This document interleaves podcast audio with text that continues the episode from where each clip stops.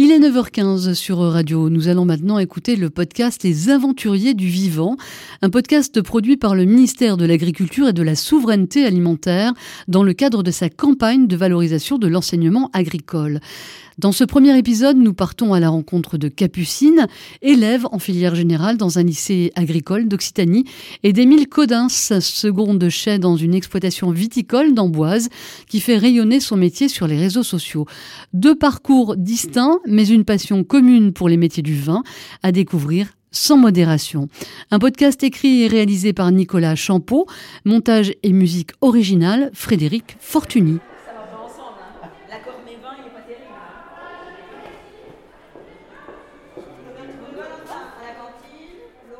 Une bouteille de vin, c'est le résultat final d'une année. Donc c'est pour ça qu'il y a un millésime. Et le millésime, c'est hyper important. C'est une année qui commence en septembre et se termine en septembre. voilà. Ça, c'est une année pour le vin. Comme l'école. Voilà. c'est exactement ça. Nous, les profs, ils nous, ils nous accompagnent vraiment beaucoup parce qu'on est des classes à petit effectif. Les cours, on a du mal. On a de la chance d'avoir des profs qui vraiment, tu vas le voir à la fin du cours, tu dis, monsieur, moi, j'ai pas compris. S'il doit reprendre le cours du début jusqu'à la fin, eh bien, il reprendra le, le cours du début jusqu'à la fin. Il se passe tellement de choses pendant une année on suit la vigne. Elle avance et nous, on la suit, on la, guide. C'est vrai, après tout. La vie d'une vigne ressemble un peu à celle des élèves. Un pied de vigne se déploie, il tient presque en équilibre, mais comme les autres sur sa route et comme tout jeune aventurier, il a besoin d'un peu de soutien tout au long du cycle. Bien évidemment, c'est mieux si la vigne est bien cultivée et surtout bien orientée. Elle doit aussi être agile, réactive, mature, pour saisir les opportunités, s'adapter ou surmonter les aléas de la nature. Le podcast Les Aventuriers du Vivant propose pour chaque épisode deux récits croisés, celui d'un élève de l'enseignement agricole et celui d'un professionnel, jeune ou moins jeune. Ils partagent leurs expériences autour d'un thème. Pour commencer, nous avons choisi la vie en communauté, parce qu'il n'y a pas que les pupitres et le tableau noir. Nos témoins aujourd'hui ont deux points communs, une passion pour les métiers du vin et une tendance à voir le verre à moitié plein.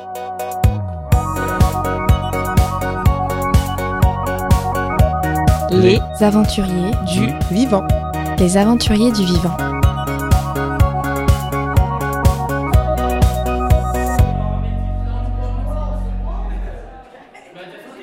On a une mare, on a une cave avec euh, des vignes, on a une grande pinède derrière le lycée. Il euh, y a un terrain d'équitation qui est pas loin avec euh, pour l'option.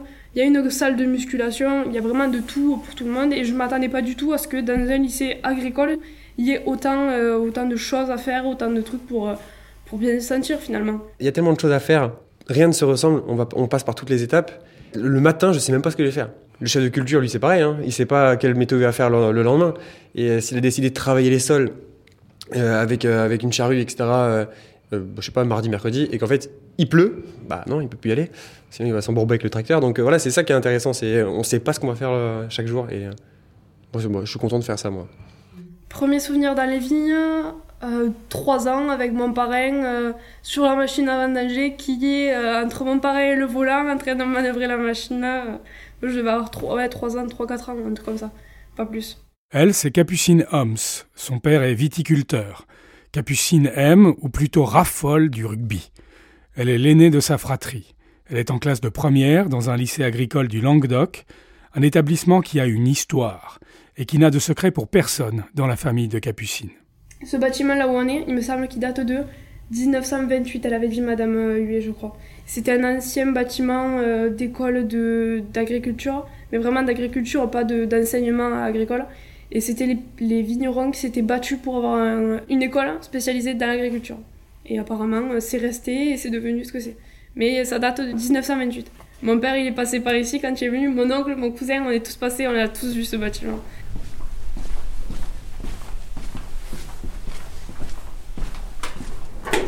Là, on se trouve dans la cave à barriques, parce qu'on a trois caves troglodytes. Et là, c'est la deuxième cave en plein milieu. Et mon travail de ce matin, c'est euh, le houillage. C'est-à-dire que je re-remplis les barriques parce qu'avec l'évaporation, on perd du vin et pour euh, garder une barrique toujours complète, on, les recomplète à chaque fois. Lui, c'est Émile Codins. Il est second de chai dans une grande exploitation familiale, 110 hectares, dans le Val-de-Loire. Émile a 24 ans. Il a le débit rapide, le regard vif, ses gestes sont précis, il va vite et il voit grand.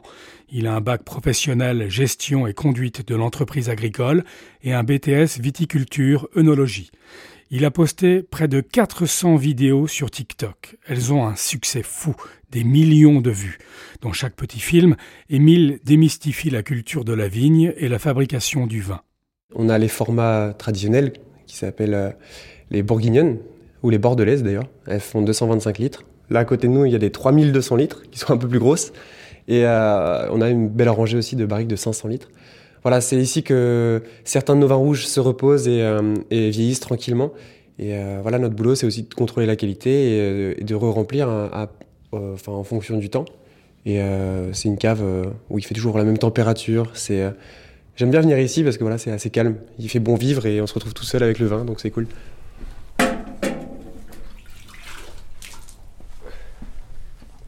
Le vin, donc pour vous, c'est affectif, c'est une histoire familiale. Ouais, alors en fait, là, ce sont mes patrons qui, euh, qui sont mes oncles ici, mais euh, ce sont mes oncles éloignés finalement. Quand j'étais très jeune, on se voyait très, très rarement et j'ai pas grandi ici. Moi, j'ai grandi euh, entre le vignoble chablisien et le vignoble de Ginois. Et j'ai grandi là et après, en fonction de, de mes études, je me suis dit, bon, en fait, je, me, je me rends compte que le général, c'est pas fait pour moi. Et j'ai vraiment pris la décision de travailler dans le vin. Et euh, je me suis dit, oui, j'ai de la famille dans le vin, ça peut m'aider pour aller travailler l'été, etc., et pour apprendre un peu plus. Donc vous êtes arrivé à la conclusion que les filières classiques générales, c'était pas pour vous. En quoi la filière que vous avez choisie euh, vous a permis d'y voir plus clair, d'être plus à l'aise, euh, d'avancer, de tracer votre chemin? Euh, en fait, quand euh, j'ai choisi d'aller en général, euh, c'est-à-dire que j'ai fait une seconde générale, euh, pour être entière, je l'ai faite. Mais c'est parce que voilà, c'est un peu le parcours classique de tous les élèves. Et très honnêtement, il y a peut-être moins actuellement, mais à, à ce moment-là, on, on, parlait du bac pro comme, comme si c'était ceux qui n'y arrivaient pas en général et qui partaient en bac pro. Donc voilà, je pars en général dans un lycée de 3000 élèves où bah, bah, si t'es en, si en galère, t'es galère, quoi, voilà. C'était mon cas. J'étais pas forcément très, très à l'aise avec les matières générales et voilà, tout simplement, je trouvais pas ma place. Et euh, à la fin de, cette année-là, on, nous propose de, choisir entre S, ES et L. Forcément, celui qu'on veut faire, on peut pas parce qu'on n'a pas la, la, bonne moyenne et on va dire, bah non, j'ai pas envie d'aller en L alors que j'ai pas envie de faire ça. Donc là, le grand questionnement, c'était, bah, qu'est-ce que je vais faire plus tard? Et j'ai commencé à, je sais pas, à regarder euh, les bacs pro et tout. Et, voilà, j'ai vu euh, le bac pro viticole en boise et j'ai fait, j'ai dit à ma mère, franchement, je vais faire ça.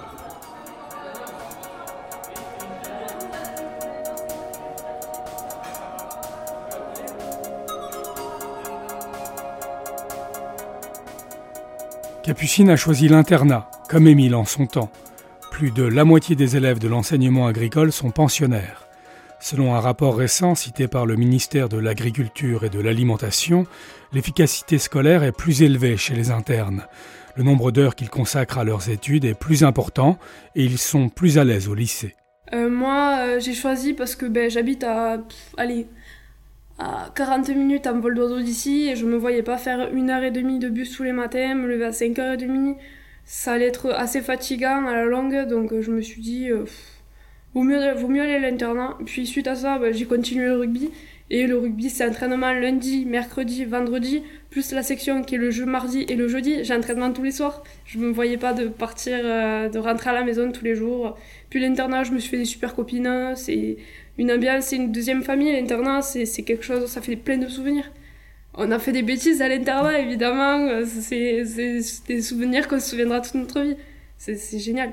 Bah, c'était la première fois que je quittais le cocon familial. Donc oui, c'était internat, c'est-à-dire que je prenais le bus euh, pour euh, aller jusqu'à un train. Ensuite, je prenais le train et j'arrivais à la gare d'Amboise. Et euh, c'était le taxi qui m'emmenait jusqu'au lycée. Ça, c'était tous les lundis, tous les vendredis. Et Ouais, je sais pas. En plus, j'étais content de le faire parce que même le week-end, j'étais content de rentrer chez, chez mes parents et revoir mes amis habituels. Mais à la fois, j'étais hyper heureux de reprendre le train et retourner à Amboise, dépayser totalement. Et c'est sûr que faut pas se cacher. Au début, j'avais pensé avoir fait le mauvais choix quand même parce que quand on est aussi loin de ses parents et, qu'on découvre un monde qu'on connaît pas, on, se dit, on se demande si on a vraiment fait le bon choix. Et euh, finalement, euh, finalement, c'était peut-être loin, mais euh, je me sentais comme, euh, comme si j'habitais là euh, depuis très très longtemps. Quoi. En bois, c'est devenu. Maintenant, j'habite en bois actuellement. J'avais jamais vu un pied de vigne avant d'arriver en bois, donc c'était très nouveau pour moi. Après, ce qui était cool, c'est que euh, dans un lycée viticole, donc comme, comme les lycées agricoles en règle générale, c'est comme une espèce de famille finalement. Euh, c'est pas un grand lycée, euh, on est euh, à l'internat qui est en face des classes. Donc euh, moi on m'a mis dans une dans une salle d'internat, enfin dans une chambre d'internat avec deux fils de vignerons. Donc tout de suite immersion totale et voilà j'ai appris sur le tas et et voilà, dès que moi le sentiment que j'avais, c'était grande famille et dès que toi tu y arrivais pas, parce que forcément les, les, premiers cours, je me rappelle plus, mais euh, c'était tout nouveau, donc euh, moi j'avais un problème, euh, une feuille de vigne, limite je savais pas à quoi ça ressemblait. Sauf que là, les, les, élèves et les profs sont là pour que tout le monde aille vers le haut. On est tous dans le même train, donc donc c'était ça que j'avais bien bien aimé.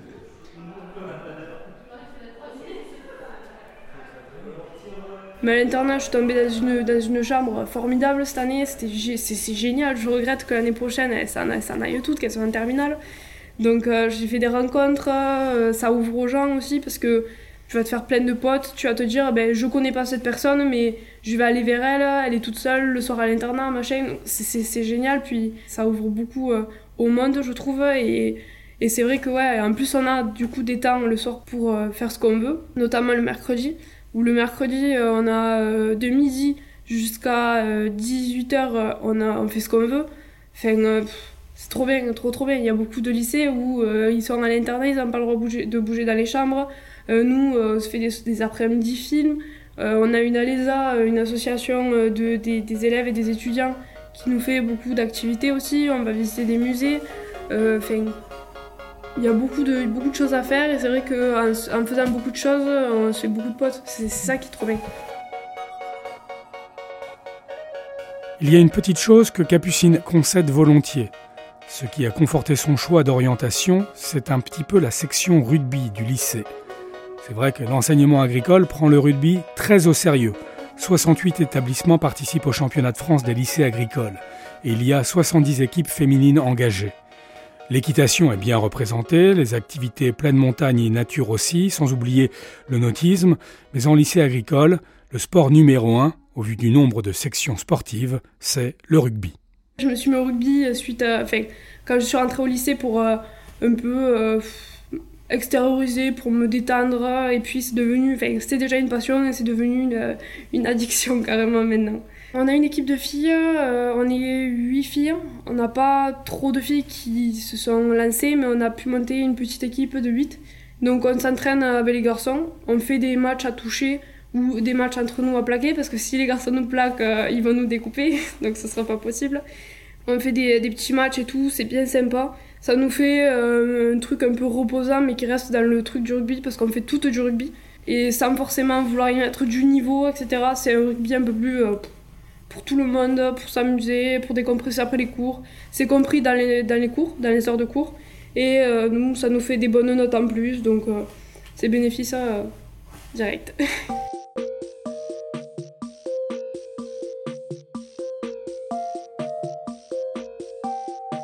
Émile n'est pas du tout taillé comme un rugbyman. Donc ses gestes à lui sont ceux de la taille, du pliage et plus tard du débourbage et du levurage. Ses terrains sont la cave et la vigne, et c'était déjà le cas au lycée, y compris durant les heures libres du mercredi après-midi. On est vraiment situé en plein milieu des vignes. Quoi. On, a, on est sur les hauteurs d'Amboise et le lycée est, est, limite un peu sous terre avec de l'herbe sur le toit et tout autour de nous il y a des vignes. Et donc il y a l'exploitation viticole avec le château viticole. Et ce qui est bien, c'est que bah, voilà, dès qu'on dès qu'on commence la semaine de cours, on est peut-être quelques heures en salle, mais c'est hyper facile de, de sortir, euh, faire des cours dans les vignes, aller toucher les matériaux, aller voir tout. On nous apprend à conduire, on nous apprend à faire du vin, on nous apprend à goûter, donc on est vraiment tout le temps sur le terrain. Et puis même, voilà, on est les mercredis après-midi, on, on ne travaille pas. Donc, bah, si on a envie d'aller euh, se promener dans les vignes qui de lycée, on peut y aller. Si jamais on voit, je sais pas, euh, le chef de culture du lycée, on pouvait parler dans les vignes avec lui. On pouvait, si on avait envie de l'aider, on l'aide. Voilà, c'était très, euh, un peu comme si c'était notre exploitation, quoi. Et il y avait une vraie solidarité entre élèves? Ouais, ouais, ouais, bien sûr. C'est un lycée où on partage viticulture et euh, hippique. Donc il y avait, euh, voilà, c'était le plus souvent les, les, filles qui étaient en, dans la section cheval et euh, les mecs un peu dans la section vigne. Et parfois il y avait quelques filles aussi dans la section vigne et quelques garçons dans la section euh, cheval. Et c'est marrant parce qu'il y avait comme une petite guéguerre entre les deux classes, mais euh, nous on se retrouvait, voilà, on est 15 hein, dans, la classe grand max de, viticulture. Donc c'était comme une petite famille euh, qui on se soudait pour combattre les hippiques ou je sais quoi. Et, non, et après c'était, je sais pas, bah, moi j'ai vu qu'on m'a beaucoup aidé parce que j'y arrivais, pas. Et enfin je galérais un petit peu. Et au final, c'est moi qui ai pris le relais. Quand je me suis retrouvé en BTS et que j'étais du coup issu d'un bac pro, bah, quand j'arrive en BTS, la plupart des gens sont venus de bac S ou donc n'ont jamais vu un pied de ville non plus. Donc c'était à mon tour de les aider et de, et de rendre ça accessible pour eux. Quoi.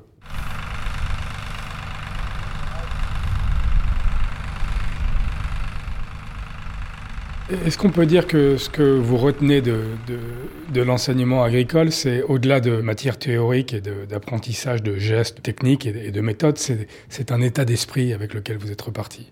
Ouais, ouais, ouais. C'est, euh, ils forment pas que, que la, enfin, ils forment pas que, que la mémoire, hein, ils forment aussi euh, le personnage. On grandit, on est, on est des étudiants, on est jeunes, on, on est en pleine période de croissance là, donc euh, on se découvre aussi. Et le lycée, ils sont là pour nous donner la niaque, ils sont là pour nous donner un état d'esprit qui est correct. C'est-à-dire que personne n'est pas content d'aller dans les vignes quand il pleut maintenant. C'est-à-dire que bon, bah, il pleut, tant pis, il pleut.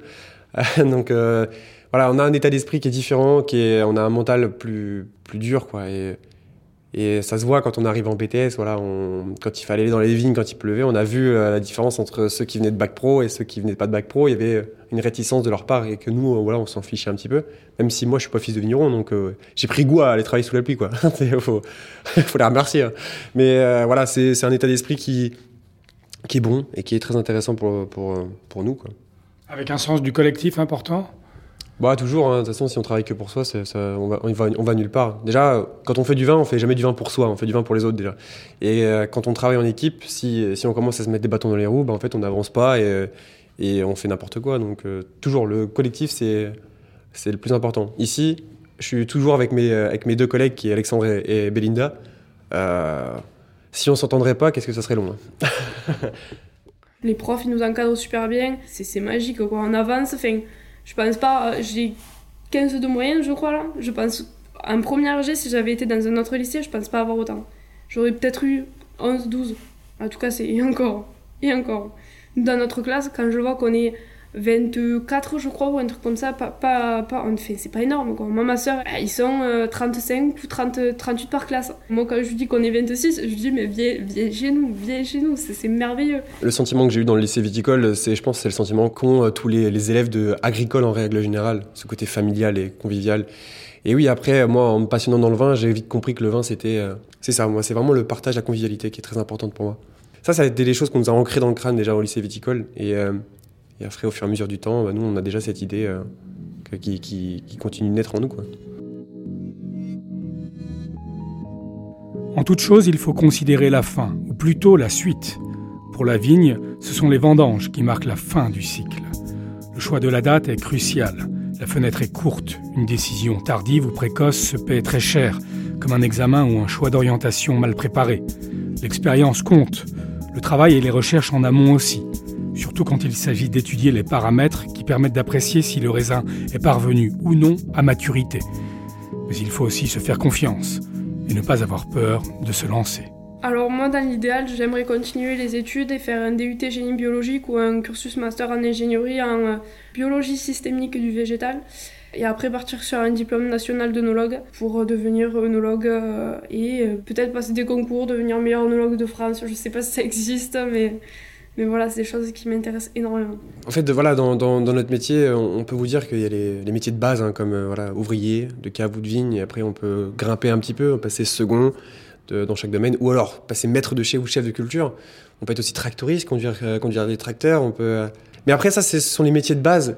Et ça ne veut pas dire que quand tu vas aller faire de la viticulture, enfin, quand tu vas faire ton lycée viticole, ça se trouve, tu vas te prendre passion, je sais pas, pour les barriques. Et euh, d'un coup, tu te dis, bah, en fait, euh, j'ai envie de travailler avec les barriques et tu veux devenir tonnelier, je ne sais rien.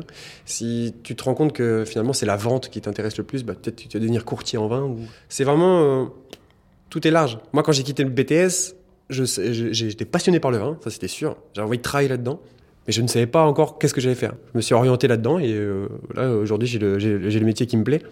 Et voilà, j'ai des potes qui, qui ont choisi d'être sommelier maintenant. Donc voilà, c'est en fonction de ce qu'on aime, on, on s'oriente correctement. Il y a tellement de métiers, quoi.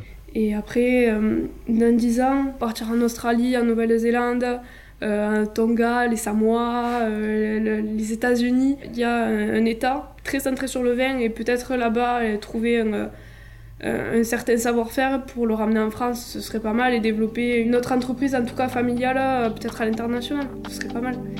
Ce serait pas mal du tout. Faut pas avoir peur de se tromper quand on est. Euh, maintenant, le bac pro, c'est pas quelque chose pour les nuls. Puis même si tu commences en bac pro et que tu te rends compte que la viticulture, c'est pas fait pour toi, mais tu peux t'en aller, il y a pas de souci, tu peux aller voir ailleurs. Et euh, moi, quand j'y suis allé, je connaissais rien. On a aussi la chance de découvrir un métier de bouche, quoi, et c'est hyper intéressant. Quand on travaille avec nos sens, parce qu'il y a nos cinq sens qui sont qui sont mis à l'œuvre et c'est hyper personnel. C'est-à-dire qu'on est peut-être une classe de 15 élèves, mais sauf qu'il y a 15 têtes différentes qui vont penser euh, différemment sur un vin qui a été goûté ensemble. Dernière, je l'ai pas vu passer. L'année prochaine, genre mon bac, mon vrai bac, je me dis après il y a la majorité et il va falloir que je parte ailleurs. Moi ça va être un gros déchirement de quitter Carca, mais j'aurai pas le choix. Ça fait bizarre, ouais. Les années passent, c'est trop bizarre. Après, c'est partir pour mieux revenir. S'il faut, je serai enseignante ici plus tard, j'en sais rien, je sais pas.